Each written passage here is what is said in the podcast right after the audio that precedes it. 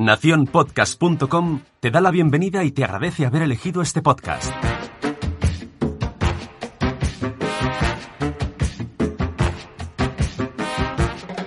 Hola, somos Sara e Itzel. ¿Cuántas veces ante alguna situación no ha llegado a tu cabeza aquel refrán mítico de tu abuela? Cuando seas padre comerás huevos. Cuando el río suena, agua lleva. Dime con quién andas y te diré quién eres. Traemos de vuelta al pasado para fundirlo con el presente. Porque no todo antes era maravilloso, ni todo hoy es la luz al final del túnel. Comparar, no. Buscaremos ese equilibrio. Desde el amor y con mucho humor. Porque seguro que en muchas ocasiones te has repetido alguna vez. Ya lo decía mi abuela. El refrán de hoy, quien mucha abarca, poco aprieta.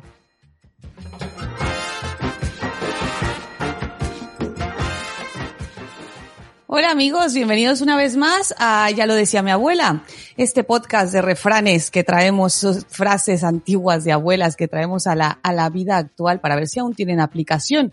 Y bueno, pues eh, muy contenta de estar nuevamente un nuevo mes con, con todos ustedes. Y ya saben que lo bueno que tiene esto, que al ser un podcast lo podéis escuchar mientras cocinan, mientras va, eh, yo qué sé, mientras están maquillando, mientras están en el trabajo, de muchas formas. Yo suelo hacerlo en el baño. Hola, por cierto. Muy bien. Esa es una manera de hacer una buena entrada, ¿eh? Contando tus intimidades. O sea, yo la verdad es que lo que hagas en el trono a mí es que me da igual, muchacha. A ver, hija, ya te cuento yo lo que hacía. Ejercitaba mi suelo pélvico. ¿A que no te esperabas esa respuesta? eh, no. La verdad es que eh, no sé, aquí yo creo que estamos ya pasando una línea de, de, ¿sabes? De la confianza que me empieza a dar un poco de miedo. Así que vamos a, a, mantenerla, ¿de acuerdo? O sea, la amistad, bien, pero a partir de la puerta del baño para adentro ya es tu problema.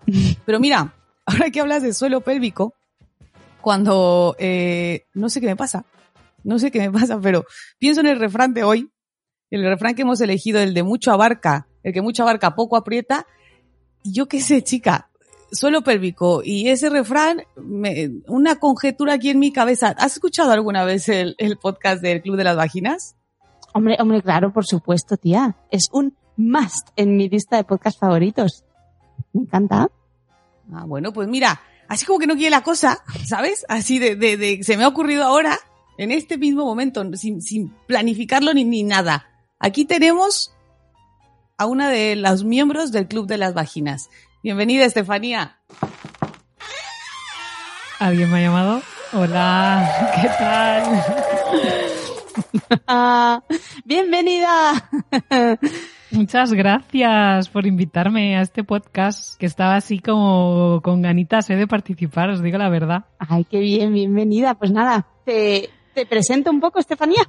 ¿Te parece? Sí, como las buenas vale. abuelas, una presentación como, como sí, corresponde. Por favor, claro. con nombre y apellido. Bueno, claro, pues Estefanía García, nombre y apellido. Eh, es de, la conocemos por el podcast El Club de las Vaginas, que quien no, quien no lo sepa, pues quien no lo haya escuchado nunca, pues ya sabe, ya sabe. Tiene que unirse al club. eh, Exacto. De Estefanía, ¿qué podemos decir? Bueno, pues que lleva alrededor de 15 años siendo fisio, fisioterapeuta, ¿no? Eh, y que, bueno, dedicada mayormente a la salud de la mujer. Sí. Cosa que me encanta porque, eh, no sé si te acuerdas, Itzel, pero estamos en el podcast de marzo y marzo es el mes de la mujer. Así que este es un guiño por nuestra parte a, a esta es la dedicación que nos hacemos a las mujeres, ¿no? De reivindicación, sí, está muy claro. Claro. Importante. Al final esperemos que el día, que un día no tenga que hacerse todo esto, que llegue el momento en el que no tenga que haber un mes de la mujer, ni tengamos que estar recordando y que todo esto sea lo natural. Obvio. Pero bueno, mientras tanto, pues aquí estamos y qué mejor que con Estefanía para que nos cuente un poquito más. Aquí estamos. Oye, pero mira, a ver. Primero voy a decir una cosa que, que sale del guion. Porque mi amiga Sara me pone en el guion que hay que seguir, que yo iba por la vida cuidando mi cuerpo, ejercitándolo y todo. Mentira, eso es mentira. Así que no voy a leer lo que dice ahí en el guion porque sería mentira. Y la gente que me conoce va a decir, ¿a dónde vas, chiquilla? ¿Eh? Que tú no levantas, vamos, ni tu sombra, la vas arrastrando. Pues así. No, pero es verdad. Que, y sobre todo es eso, cuando eres madre, eh, pues hay muchas cosas que desconoces. ¿Vale? Si no estás en este mundo y nadie te lo explica como de lo que vamos a hablar ahora, eh, te puedes encontrar con esta sorpresa. Eh, lo que hablamos es de que llega el momento en que eres mamá, te cuenta que tienes que cuidar tu cuerpo durante el embarazo, comer bien, ejercitarte, talala, la, la, la, pero y luego tienes a tu bebé y parece que ahí ya nadie tiene más que contarte. Y de repente escuchas una palabra que dice suelo, bueno, una, así, las palabras suelo pélvico. Ay. ¿Y esto qué? ¿Y esto con qué se come? Sí, es verdad que, que nadie te habla del suelo pélvico muchas veces hasta que te quedas embarazada y, y sea matrona o algún profesional de la salud con el que te cruzas durante ese embarazo te habla del suelo pélvico y tú te quedas en plan, esa palabra, tendría que saber lo que es. Y, y bueno, ¿y qué tal si, si hablamos un poquito de qué se trata, así rápidamente, aunque sea de forma teórica, porque al final lo más, lo más eh, interesante es eh, ejercitarlo, saber localizarlo, sentirlo. Pero bueno, vamos empezando por la Ahí ya teoría. me va gustando la cosa, ¿sabes? A mí también de la teoría a la práctica, a mí me mola más. A mí no me dejes nada más en puras palabras porque como que no, no me sabe la cosa. Sí, sabes que ahí, eh, por casualidad, eh, eh, bueno, eh, durante una formación, que ahora no me acuerdo cuál, en- de las centenas de formaciones que, que, que he asistido sobre, sobre este campo tan bonito, que es suelo pélvico y bueno, salud de la mujer en general, vimos un estudio en el cual siempre que te hablan de, lo- de tus genitales, ya sea el suelo pélvico, la vagina, la vulva, hay mayor irrigación, hay mayor vascularización, mayor conciencia de esa zona y esas mm, personas que asisten a esa conversación tienen mayor tono del suelo pélvico después de esa conversación. O sea que solo hablar Yo de ya ello. notaba que estaba apretando. ¿eh? Así que después de esta, de este, iba a decir reunión, que nosotros en el Club de las Vaginas siempre hablábamos de reunión de socias, pero bueno, en esta reunión nuestra de hoy vamos a salir con un tono mucho mejor de suelo pélvico. Y las Así que abuelas te lo vamos a agradecer, terapéutico. claro que sí. Esto va a ser terapéutico, ya os digo.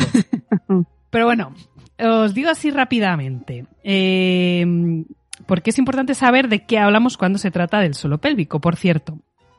Que lo tenemos todos. Hombres, mujeres, todo el mundo tiene suelo pélvico. ¿De acuerdo? Y de ahí que podemos disfrutar de él y también podemos sufrir eh, algún problema relacionado con él. Eh, claro que hoy vamos a hablar quizás más de, del tema femenino, pero bueno, que sepamos que todo, todo, Todos lo tienen. todo aquel, exactamente, ahí le pertenece su suelo pélvico. Bueno, si llevamos la atención a nuestra pelvis, ¿vale? Pensaremos en huesos, ¿sí? Eh, es dentro de esa estructura ósea de la pelvis donde encontramos este suelo pélvico. Más concretamente, eh, si nos fijamos en el espacio que nos queda, ese espacio virtual entre los dos isquiones, que son los huesecitos estos en los que nos sentamos cuando Sobre sentamos en una sentamos, silla. así. Ahí sentamos, eh, nos asentamos encima de esos huesecitos. Entre esos dos, el derecho e izquierdo, entre el pubis en la parte anterior y el coxis en la parte posterior. Digamos que son los puntos fijos y en ese espacio que queda, que sería como un rombo, se dibuja el suelo pélvico. ¿Y de qué se trata? Pues se trata de un conjunto de tejido blando. Es decir, es un conjunto de músculos, eh, de ligamentos y otros tejidos, como es por ejemplo la fascia, que cierran la cavidad abdominal por su parte inferior. Y, y aquí me gusta mucho hablar de esto porque esto de cerrar la cavidad abdominal es súper importante. Porque nuestra cavidad abdominal se comporta como si fuera una casa. O sea, os imagináis una casa, el techo sería el músculo del diafragma, Que está constantemente en movimiento, ya sea por nuestra postura, ya sea por nuestra respiración, a nivel emocional, etcétera. Luego, las paredes de esa casa sería pues la columna lumbar y los abdominales.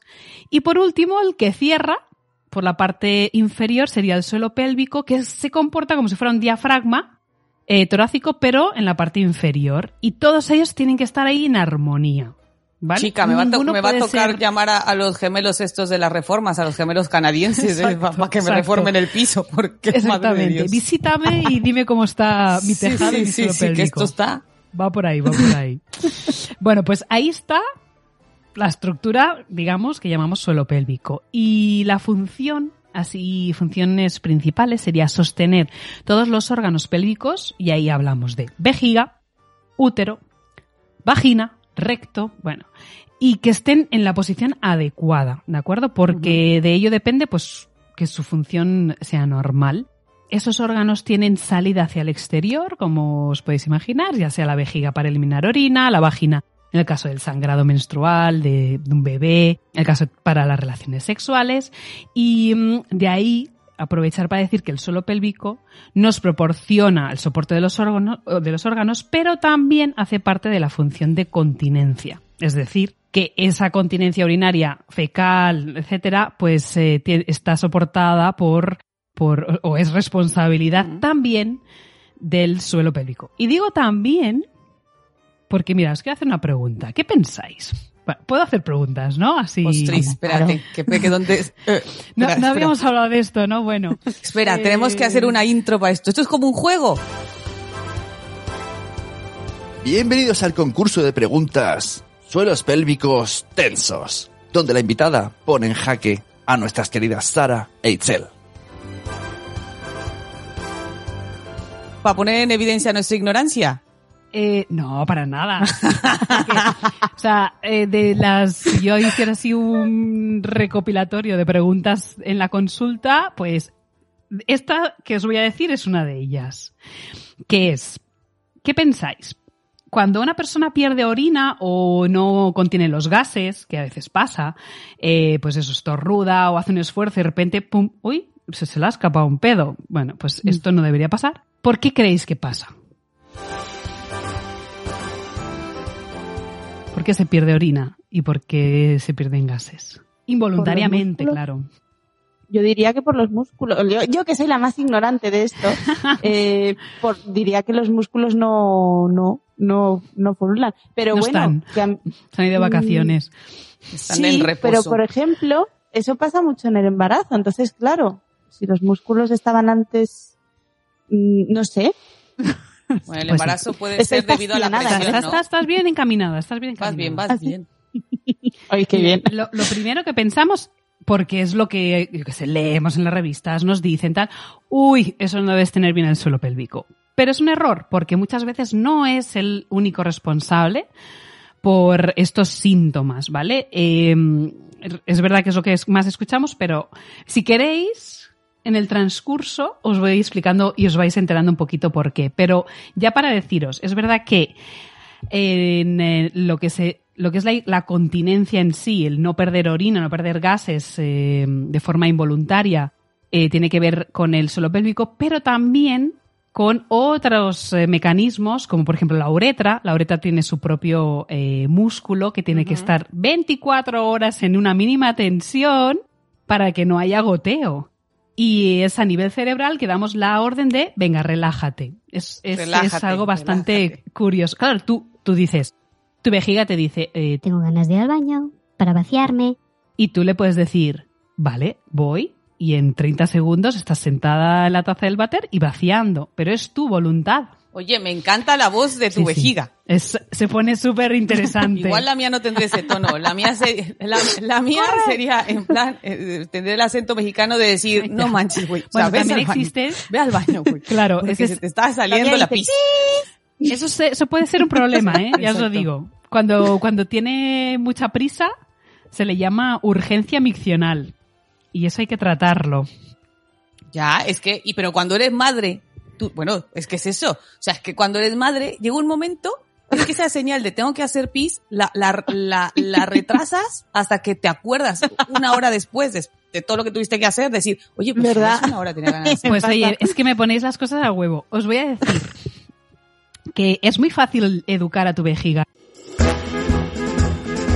Bienvenidos a Educando tu vejiga con Estefanía García.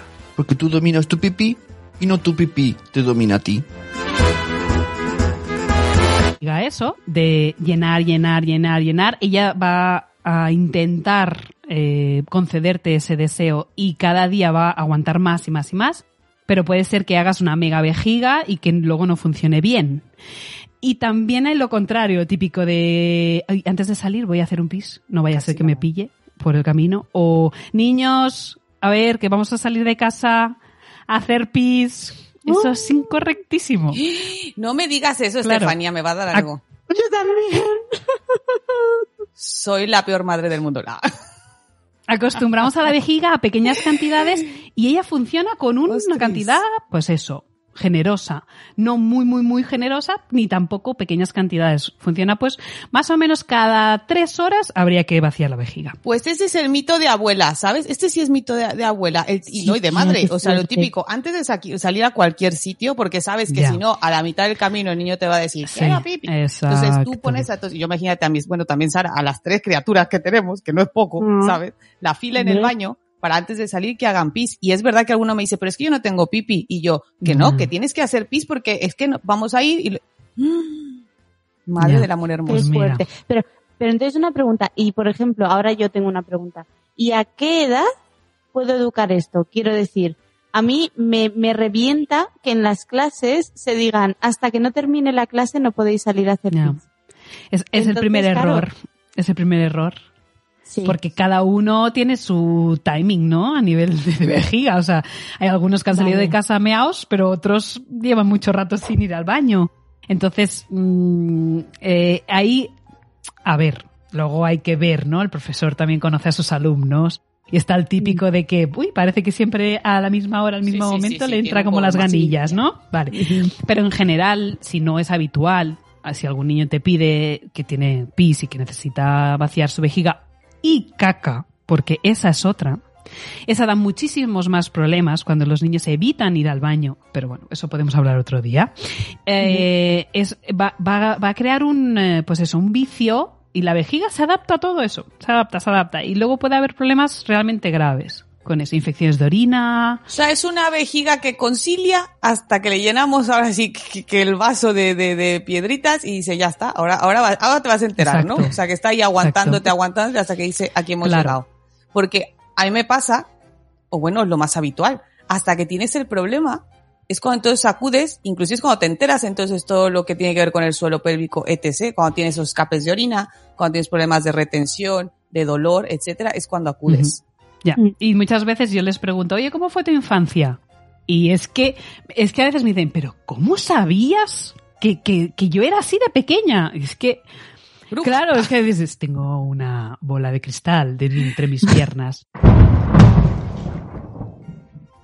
No, es que, mm, es que es tan, ¿sabes? Tan habitual esto que, que es muy fácil para nosotras identificar, con la experiencia vas identificando estos síntomas de forma más rápida. Claro, es que coincide. Qué Oye, ¿y Entonces, cuándo? Ah, bueno, bueno, dime. es que tengo un montón de preguntas, ahora me han surgido. Dime, dime, tú pregunta, dispara. Porque son cosas que a veces yo no, no pregunto mucho en la consulta, pero ¿cuándo fue la primera vez que oísteis hablar del suelo pélvico vosotras? Yo en el posparto. Yo en la, Posparto. en la facultad de medicina. Ah, Ah, bueno, eso es trampa. un poquito antes. Eso es Bueno, trampa. te puedo decir, eh, no sé qué experiencia tendrás tú, pero yo, cuando estudiaba eh, anatomía en la facultad, facultad eh, pasábamos de los abdominales a los abductores. Era como el suelo pélvico no... No, no, a ver, yo te no voy a decir, existía. por ejemplo, es como muchos, es como muchos temas en medicina que los ves, porque claro, los ves, pero si no te especializas luego en cierta área, pues claro, lo has tenido de vista. Yo no soy ginecobstetra, yo no me dedico, no soy uróloga, no, no me dedico a nada de eso, entonces pues son temas que tienes muy generalizados y que inclusive te puede pasar a ti o a alguien cercano a ti y como no es algo que tienes interiorizado, pues mm, no lo ves. Claro. Sí, sí, sí.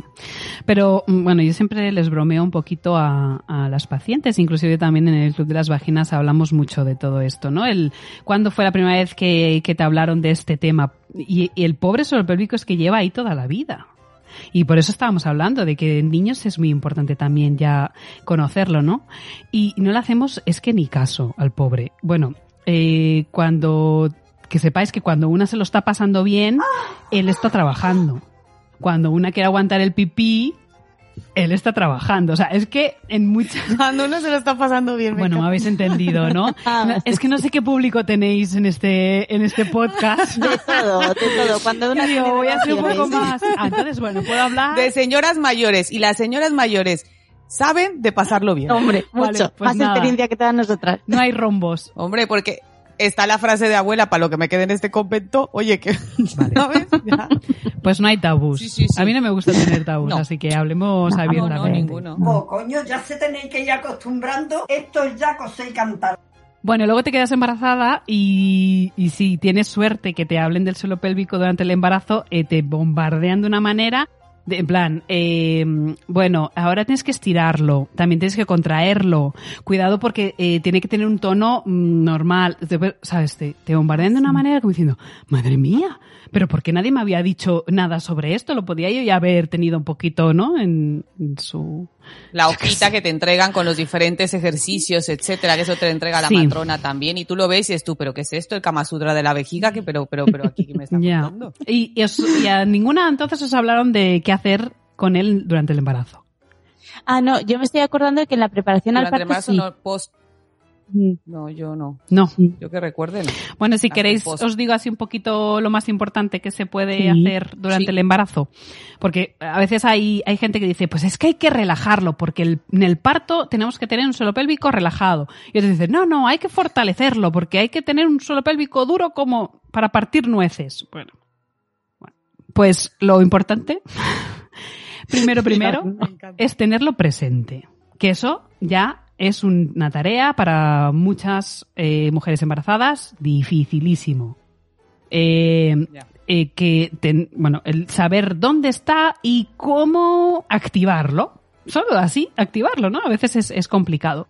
Sí que es bueno tener una buena contracción, porque se necesita una fuerza equilibrada de este suelo pélvico, pero tampoco súper contraído que parta nueces, porque eso no nos va a ayudar durante el parto. Vale, entonces Y porque eso ha de doler un rato. Claro, es, sea es que es interesante que se estire, no que se relaje, sino que se deje estirar, pero al mismo tiempo que cree un buen contrapollo para ese bebé, para la salida, para que se encaje bien, para que gire la cabeza y para que, bueno, pues eso, para que haga un buen canal de parto y que, y que sea Parto. todo. Además, los segundos partos normalmente, segundos hijos, terceros, cuartos, eh, giran peor los bebés dentro de la pelvis porque el tono muchas veces no se ha recuperado completamente, el tono del suelo Ya pélvico. está más flácido, por Sí, decirlo así, sí. claro. Eso ya es más estilo tobogán. Ya Claro. El último niño sale como si fuera tobogán sí, de, y de- eso de no, piscina. es, Normal. no es recomendado. No, no, en el no. posparto también es súper importante porque ahí, es decir, durante el embarazo, con, como que lo tengas presente, que lo vayas contrayendo, que le, ¿sabes? Que le cojas gustillo a la cosa y que lo vayas trabajando en estiramiento y tal, bien. Pero el trabajo, trabajo es después del parto. Ahí empieza lo bueno. O sea, eh, primero hay que ver cómo está y ahí recomendamos que, que haya una evaluación eh, que, bueno, que se pongan en manos de una fisioterapeuta de suelo pélvico y que, y que, bueno, que evalúe a fondo cómo está y cómo funciona este suelo pélvico y que vuelva a ser lo que era. Y muchas veces, mejor. Porque si no han hecho nada Pues antes, justamente eso, mejor. Pues justamente eso, eso sí, fíjate. Así como a lo mejor ponle que durante el embarazo alguien te lo haya comentado y en el, en el posparto inmediato te lo han comentado, pero bueno, yo poca gente conozco que la hayan derivado al fisio para decirle, oye, mira, ya ha pasado tal tiempo, te tienes que ir a ver al fisio, saca una cita para que valore tu suelo pélvico, etcétera. Ya. Mira, chica, que a mí nadie ha llegado hasta ahora contármelo. Hay algún, hay, bueno, hay chicas que tienen suerte en ese aspecto, pero que tienen una matrona o un médico que conocen a algún fisio y que ellos no les pueden dar la atención que se merecen, ¿no? Por tiempo y disponibilidad, pero recomiendan que se vean con, con un fisioterapeuta y eso es genial. Yo tengo esa suerte, trabajo eh, poquito a poco porque yo estoy aquí en España de vuelta, he estado muchos años fuera de España y, y estoy de vuelta y aún no me conoce mucha gente aquí alrededor donde estoy trabajando, pero poco a poco se van dando cuenta que es súper importante nuestro trabajo. Sí. Y bueno, ¿y cuál es el trabajo? Llega contigo una, una paciente que te la refieren, bueno, para cuestión de suelo pélvico, posparto. Ahora, ahora qué pasa. Ahora, ¿qué pasa? Pues eso, hay que primero ver qué tal funciona, si, eh, si ha sufrido mucho durante el embarazo, durante el posparto, y cómo ha sido su anterior, o sea, cómo ha sido antes del embarazo inclusive. Porque si es una persona que ha sufrido estreñimiento durante años, eso es casi como pequeños partos diarios ahí que, ¿sabes? Que es que sufre muchísimo Madre el ¿Tú sabes de eso, Sara? Yo, yo sé demasiado de eso. Sí, ese es un problema muy común para nada normal y, y bueno, que, que hay que hay que tratarlo casi eh, como lo primero. ¿Hay estreñimiento? Pues venga, a tratar el estreñimiento, porque nos salva de Mm. muchos problemas. Vale, y entonces sí van a ver estos ejercicios, si hay, si hay ejercicios para fortalecerlo. Sí, eh, lo que vamos a querer es eh, encontrar un equilibrio en el suelo pélvico. No, no, ya, ahí está. No queremos eh, esa, el otro mito de hay que contraer el suelo pélvico 500 veces al día porque si no, eso no es verdad. Si, si nos fijamos que nadie nos habla del suelo pélvico hasta que nos quedamos embarazadas es porque realmente él solo y hacía su trabajo. Entonces, ¿para qué voy a estar yo ahora dándole contracciones constantemente? como diciendo lo que tienes que trabajar, que tienes que trabajar. Si él sabe trabajar, solo hay que darle un poco el empujón de que vuelva a trabajar solo de nuevo.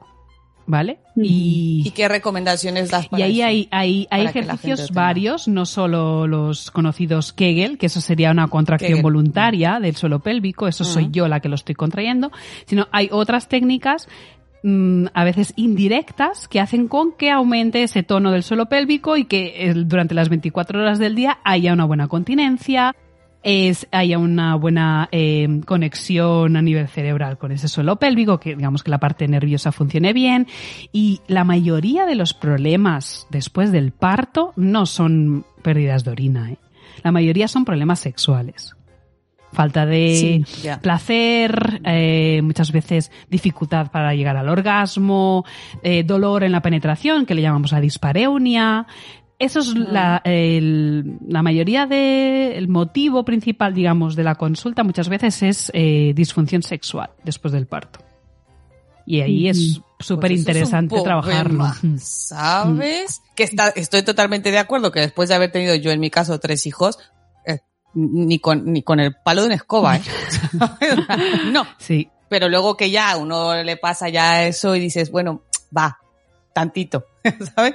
Un poquito va. Y ya vas cambiando, pero te encontrarte con problemas, eh, sobre todo que la pareja tiene muchos cambios durante un embarazo, luego llega el recién nacido, todos estos primeros son muchos cambios. Y puedes reencontrar con tu pareja en ese aspecto, es que es importante, porque estás buscando esa conexión, esa intimidad, y que luego entonces encima tengas problemas de ello. Pero, ¿sabes? Os voy a, os voy a hacer una otra Pues- pregunta ya que estoy. Eh, ¿Cuándo creéis que se deben empezar, eh, o reiniciar las relaciones sexuales después del parto? Lo digo yo. Es que digo, digo, ¿cuándo? Es decir, o- o- ¿cuándo tendríamos carta blanca para las relaciones sexuales? Yo diría Ya que, las cuando- hagas o no, eso es otra cosa. Sí, exacto, o sea, es que ya que tengas ganas, ¿no? Es que, a ver, a mí me hablan de la cuarentena, pero sinceramente, a mí la Te cuarentena dicen, dura mucho más que Hasta 40 la- días. después de la cuarentena, nada, ni os miréis, ¿no? Es un poco la- el Lo Lo que mensaje. te dicen también. Pero es que mm, hay casos y casos, no, ¿no? touch, Porque no será un poco cuando, cuando la gente, cuando la gente quiera, cuando se sienta preparada para volver, ¿no? Porque depende un poco de cómo lleves tu posparto y así. Claro. Mira, yo he tenido, eh, bueno, os puedo contar un montón de experiencias, ¿eh? Eh, pero mm, así para resumir, esto de la cuarentena es falso, porque el, el problema, esto, esto pasa porque eh, cuando pensamos en relaciones sexuales, eh, pensamos en coito, ¿vale? Pero la verdad es que hay muchas otras prácticas más allá de la Más, penetración. claro.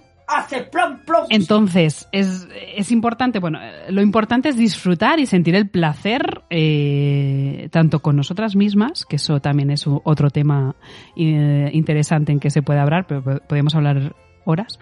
Las abuelas también saben de eso. Claro, como con otras personas, ¿vale? Entonces, No, a ver, que las abuelas saben de esto porque yo estoy de acuerdo que las mujeres tienen por derecho unos años de viudedad. Después de todo, tienen que tener unos- un tiempo a sí, solas. sí. Entonces es normal y tienen que saber. Pero si lo pueden practicar No, a antes, ver. mejor, ese tiempo solas. Hombre, si no, a- nos esperamos a ser abuelas igual ya muy, muy tarde. Pero sí, sí, tienes razón. Sí, es tienes decir, razón, es- pero es que para, para la- la- o sea, no nos centremos en la penetración, o sea, hay múltiples maneras de sexualidad. Eh, podemos pensar en caricias, en todo lo que es pues eh, sexo oral, todo, todo eso es posible. Lo único que se debe respetar es la penetración, ya sea pues de dedos, del pene, de un juguete, de un dildo, de lo que sea, hasta después de la cuarentena. Eso sí, se tiene que respetar, pero el resto se puede hacer. Y, Mm. y, Y que también favorece a ejercitar el suelo pélvico. y, eso es el mejor tratamiento para el suelo pélvico. Sí, Ay, tener placer es lo más, eh, lo más de lo más, porque sea, o sea, yo, las mamás que me vienen a visitar en el posparto, es raro la, mm, la mamá que no se lleva como recomendación comprarse un vibrador. Mm. Sí, se vuelven locas. Porque claro, dice, madre mía, me la ha recomendado la fisio. O sea, yo, yo lo que me dice la fisio. Con receta. Yo lo que diga. Claro. Ay, qué alegría. Y a mí me gusta la cerveza con mucha espumita. Además les mando el modelo tal, mira, este va Oh, genial y dicen, "Es que este me tengo que comprar y les digo para trabajar diariamente un poquito y tal y luego me vienen con experiencias que dicen, madre de Dios, si yo hubiera sabido antes qué, es lo que era un vibrador y bueno, es eh, muchas veces no hace falta ni llegar al orgasmo, solo el gustirrinín que nos eh, crea ese esa vibración es suficiente para bueno para vascularizar toda la zona, para crear mucha más tensión a nivel de la vagina, a nivel del suelo pélvico y es una es es un, un punto súper fuerte en la recuperación postparto.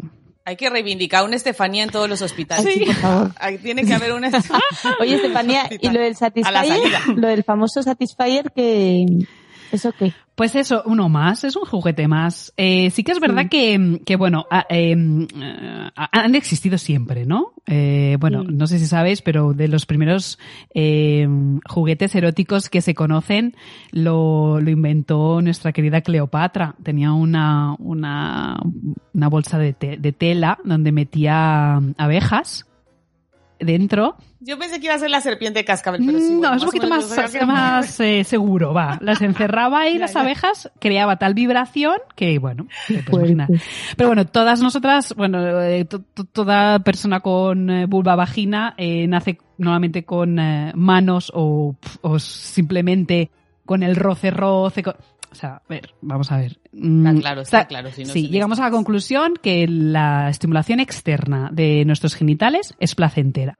Si te inventan un, un aparatito que va directo al órgano exclusivo del placer, que es el clítoris, y que lo, lo estimula de manera que en menos de cinco minutos puedes llegar a un orgasmo, va a tener top ventas. Claro que sí. Pero mm, eh, también es importante que todas esas personas que lo, que lo usan, pues tengan conciencia pues de, de, de sus, de la parte de, de sus genitales, de su cuerpo, que no busquen el placer en cinco minutos y se acabó. No, que se exploren, que conozcan su cuerpo, que lo compartan, ¿sabes? Que ten- tiene, Que, que inviten a cenar. al Claro, porque es que, no, cine, no yo sé, pero, pero sí que es verdad Pero que no nos podemos ahí quedarnos en, o sea, ¿para qué quiero más? Si esto me da el placer en cinco minutos, no, no, hay que trabajar un poquito tras.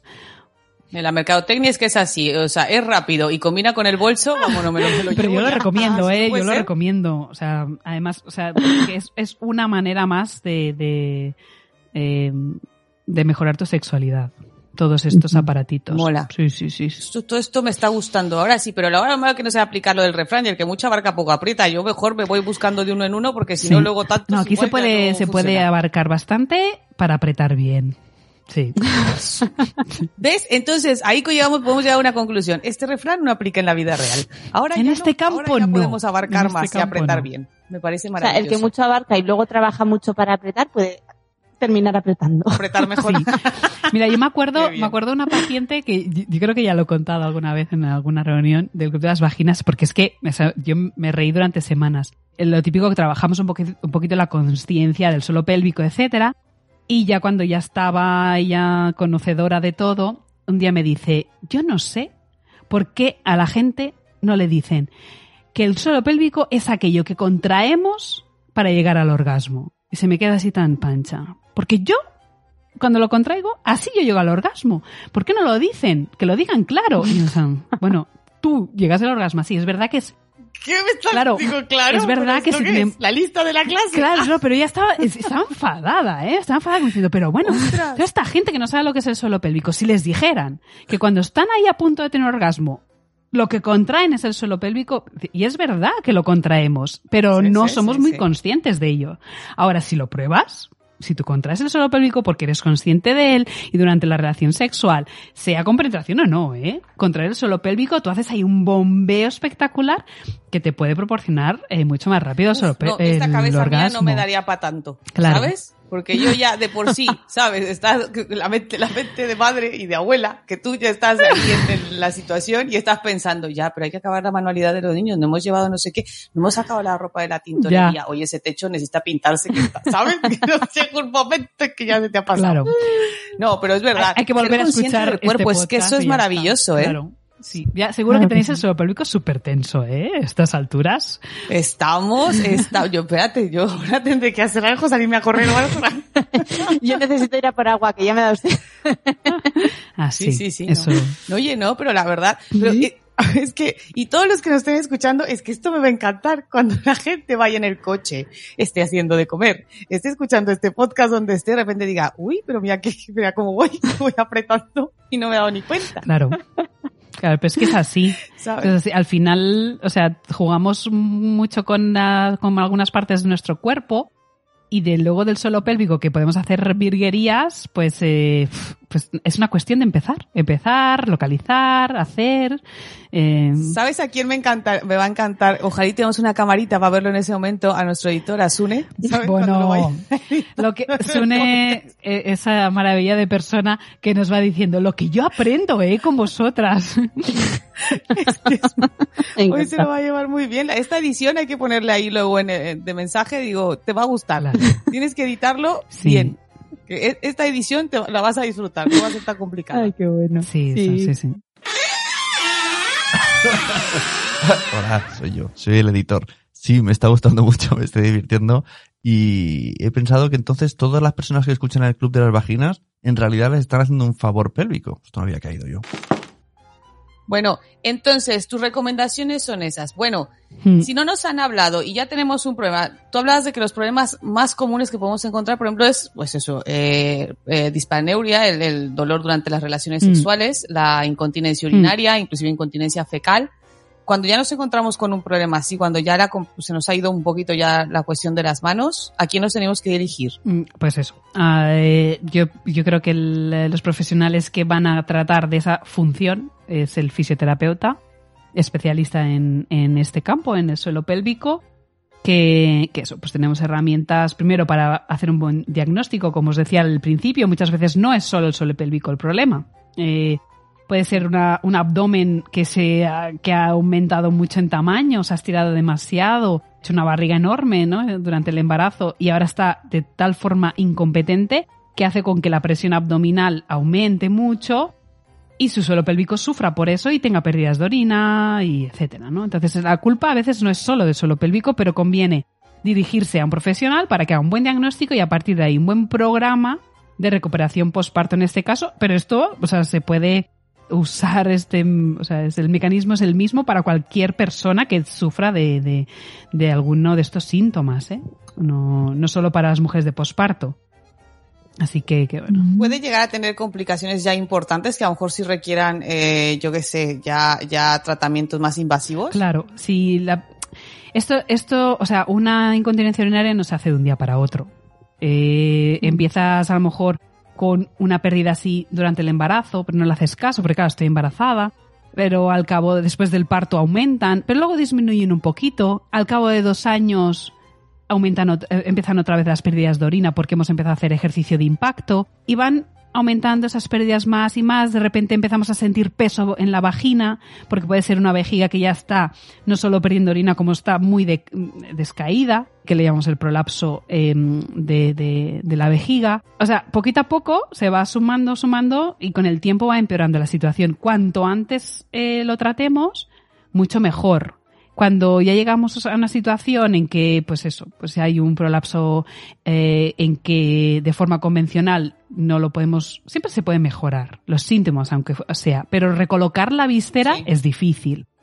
Entonces hay casos bastante graves, estamos hablando, en que solo a nivel em, quirúrgico eh, se resolverían los síntomas, ¿vale?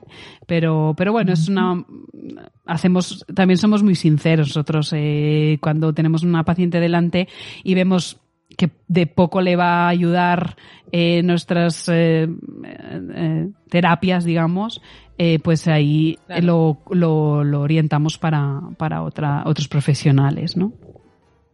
Claro. Pero yo imagino que al poder hablar de todo esto, quieras o no, porque es verdad, ya tenemos menos tabú, ah, menos, ah, menos limitaciones, ¿sabes? Nos ponemos un poquito de menos trabas, pero aún así también cuando tú llegas con alguien que te habla con esa eh, libertad, con esa facilidad, con esa sencillez sobre el suelo pélvico y cosas que a lo mejor tú es como de, "Uf, que todavía te puede causar un poquito de pudor y te dice, oye, no, sé consciente de y disfrútalo y todo, eso tiene que ser muy liberador. Yo imagino que poca resistencia encontrarás en tu consulta, sino al contrario, como decir, ay, qué bien, ¿no? Mira, menos mal que te he encontrado porque si no, esto iba a ser una amargor.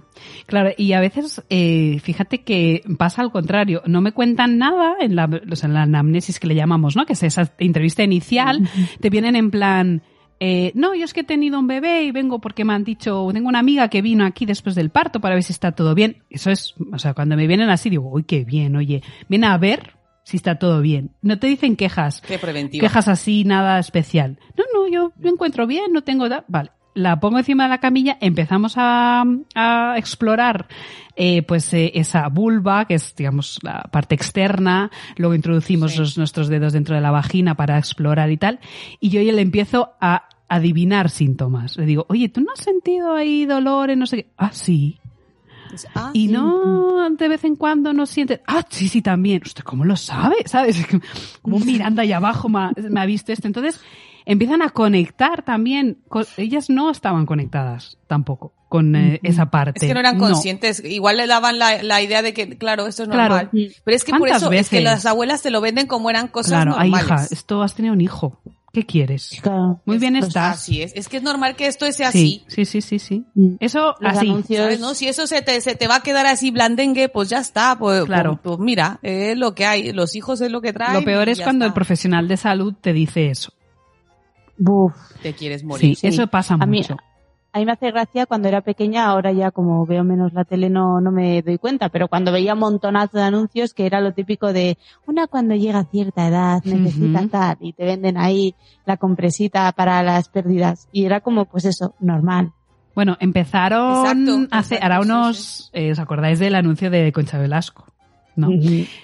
Vale, pues las, las protagonistas de esos anuncios ahora, de las pérdidas de orina, no tienen la edad de Concha Velasco en aquel, en aquel momento. Son mucho más jóvenes. Tienen edades entre los 30 y los 40. Y dicen, no Ah. te quedes en casa y no dejes de ir a bailar salsa. Ponte una compresa y vete. Nadie la olerá. Nadie la olerá, Ajá. te dicen. Y tú piensas, ostras, muy bien. Pero es que es así, Es que ¿eh? sí. O sea, cada vez la, la- la edad está más baja y yo tengo pacientes que no han tenido hijos y ya pierden orina. Por darte un Mira, ejemplo. O sea, a, la- en- a nivel de disfunción suelo pélvico es, es un mundo, ¿eh? Parte sexual, ginecológica, obstétrica. uf.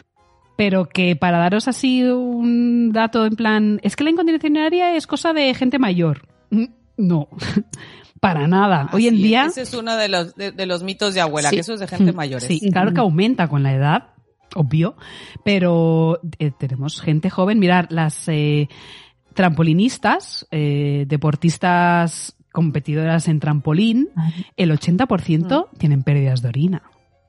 O- Claro, porque se botan mucho. Claro. Las eh, de gimnasia rítmica, eh, yo cuando estuve en Portugal, en, en uno de los centros donde trabajamos, tratábamos a las chicas de gimnasia rítmica y ellas nos decían, todas perdemos orina. Pero estamos hablando, no claro, huele. estamos hablando 14, 15 años, es que no estamos hablando de Ostras. 20, 30 o 40. Así que bueno, tenemos un... Y todo eso es por la falta de conocimiento y por la falta de una, de una prevención, de un, sí, un tratamiento preventivo para Sí. que eso no llegue a Sí, ahí has dicho la palabra clave, que es lo que más nos cuesta, la prevención. Es decir, estás bien, jo, lo tienes todo ahí, sabes que, madre mía, pues hay que aprovecharlo, hay que prevenir que no aparezcan problemas. Hay que empezar a trabajar desde, mira, me decía una paciente el otro día que está ahí buscando como loca un tercer hijo también y que le gusta correr, pero claro, ha dejado de correr porque tenía pérdidas de orina. Y después de la consulta de hablar mucho sobre todo esto que estamos hablando aquí, me dijo, Buah, esto se tendría que hablar en las escuelas, ya, porque si, si es que si la actividad diaria a veces puede ser, pues eso, el estreñimiento, la actividad física, pueden ser factores Claro. eh, de riesgo, pues hay que decirles a los niños que, eh, igual que hablamos de la postura, de las mochilas, hablarles también del suelo pélvico. Y sí, es verdad. De- y cambios hábitos, claro, porque tendemos solo a mira lo que hemos hablado, nosotros lo vemos en, en medicina, tú lo que buscas ahora es la medicina preventiva, porque la curativa sale muy caro. Entonces, lo que, a lo que tenemos que llegar es a prevenir. Y lamentablemente todavía tendemos mucho a la medicina curativa. Restreñimiento, te doy un laxante. Eh, pérdidas de orina, pues te dan algún otro medicamento, ¿sabes? Que a los inhibidores, todo ese tipo de cosas. Eh, en lugar de buscar el origen, o desde antes, Exacto. conseguir esa prevención para no tener que buscar esa, esa tratamiento curativo. Eh, que es que no cura, formas, que tampoco, perdón, que tampoco cura, Sí, es sintomático. Porque muchas Paliati- veces, exacto, para claro, paliar. tienen Exacto. unas mujeres a la consulta que les han dado medicación para que no pierdan la orina por urgencia, por ejemplo, pero eso no les va a curar, se lo van a tener que tomar toda la vida. Entonces hay, hay que ir a la- yo me quedaría con la prevención en primer lugar y si no ha habido esa prevención, buscar la causa y ahí atacarla para que se cure realmente, no, no solo tratar síntomas. Claro, pero es que yo lo que veo de la escuela es que vamos, vamos mm, a pedo de burra, como se dice, ¿no? Porque en realidad ahora mismo es cuando se empieza a decir a algunas niñas que lo que tienen ahí fuera es una vulva y no una vagina. Entonces, mm, La que tiene suerte. Quiero decir, claro, que, que vamos, estamos muy atrás en eso, ¿no? Sí, sí, sí, es verdad. ¿eh? Es que, y luego decimos yo el otro día, a mi, mi hija ya con dos años ya te dice, mamá, vulva pipí, culete caca. Ya te, ya te identifica como dos partes, ¿no? Y, y siempre, y ahora está todo el día, vulva, vulva. A ver, no pasa nada, pero cuando lo dice fuera de casa es en plan, ay, ¿qué van a pensar de...? de-?" Cuando estamos en el bar, ¿sabes? Cuando estamos en la puerta del cole y Sí. tú así Claro, Sí. pero... ay, su madre es fisioterapeuta. Claro, ¿Qué claro, y- pero yo quiero que sea Bueno, así. Igual que mis hijos, cuando dicen pene, pues oye, no dicen pilila, no dice, dicen pene. Bueno, pues- bueno, pues, Pues oye. hablando de eso, el otro día con unos niños que, que estaban pues eh, que haciendo pipí, o sea, uno se lavó las manos antes de hacer pipí, pero luego no se las lavó después. Y yo le dije, oye, a ver, sí, ¿por qué te lavas las manos solo antes? Que me parece muy bien que te las laves antes, pero te- hay que lavárselas después. Te has tocado el pene y, ¡oh, ha dicho pene, ha dicho pene! ¿Sabes? Era como, ¡oh! Y digo, ¿y cómo se llama? Dice, pilila, ¿no? Y yo digo, ¡oh, madre mía, vamos mal! ¡Vamos mal, vamos Así mal! estamos. Claro, claro. No, pero lo de lavarte las manos, a mí me recuerda otra anécdota.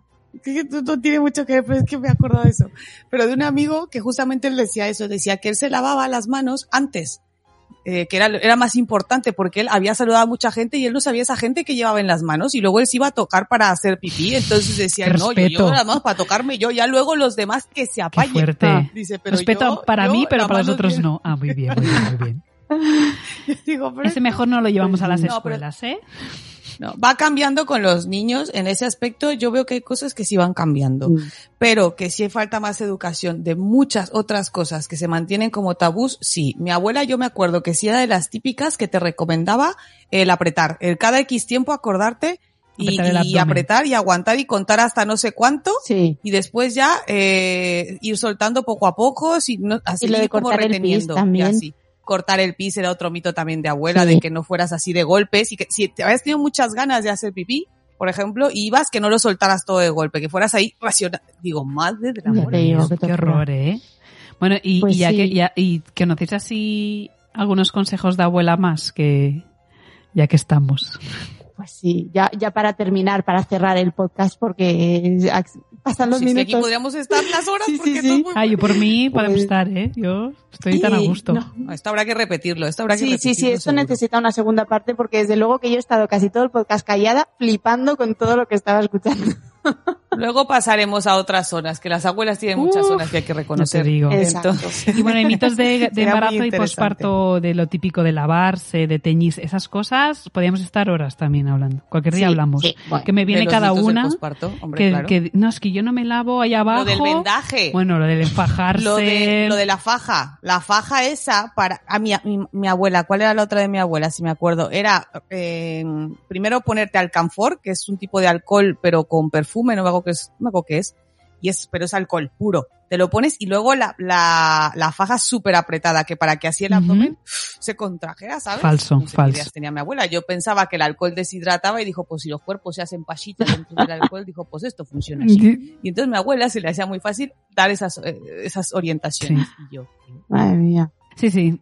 Aún hay quien se enfaje. ¿eh? pero es, no, no, no, no es bueno. Hay que trabajarlo activamente. Pues nada, chicas. Os digo que tenemos que ir cortando. Ay, Qué pena. Pues nada. Eh, nada más recordar, pues esto, el, el refrán, ya lo tenéis claro, ¿vale? El que mucho abarca va a apretar bien. Entonces ya no nos sirve para este tema, justamente no nos funciona este Desmontamos el refrán. irlo. Totalmente, muy bien Ya está. Y luego, Para otras cosas ya veremos si funciona. bueno, queríamos agradecerte, Estefanía, tu presencia aquí. Eres nuestra primera invitada a tres en este Uh. podcast. Qué placer, bueno, bueno. Me saco, Y- o sea, Cuando te veamos te damos una medalla o un, o un Sí, sí, trofeo. o no alguna hace cosa. falta. Yo hoy voy a dormir plana de tan feliz. Y decimos a la gente que nos escucha que te pueden encontrar en Fisiodona con PH y con Y. Lo vamos a poner en la descripción del, del Sí. episodio. punto com. Exacto. Y, y que nada, que muchísimas gracias por, por todo, de verdad. Que es que, es que me Y escucha el Club de las Vaginas, Sí. que no se lo pueden Sí, perder. es verdad. En serio. Hay que, hay que, for- hay que del necesitamos muchas socias porque el conocimiento, y ahora que estamos en el mes eh, de marzo, el mes de la mujer, eh, el conocimiento nos hará mucho más libres. Y ahí, pues, eh, Claro. todo, todo lo que Que sepamos cuando mejor. vayas, en, cuando vayas en el ascensor, en lugar de hablar del clima, pues habla de- del suelo pélvico. Exacto. Claro, tienes más cosas de qué hablar, que siempre hablamos del clima o de Juego de Tronos, bueno, eso ya no, pero sí, da sí, es verdad. Muy bien, perfecto. Chicos, pues hasta aquí llegamos en el episodio de hoy. Un besazo a todos y nos escuchamos el próximo mes.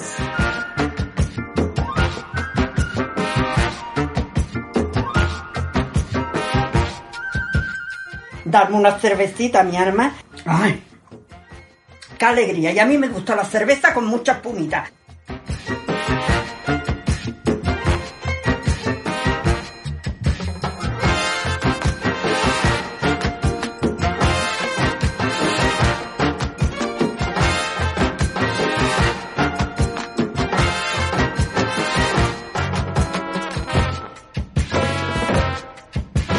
Y stop.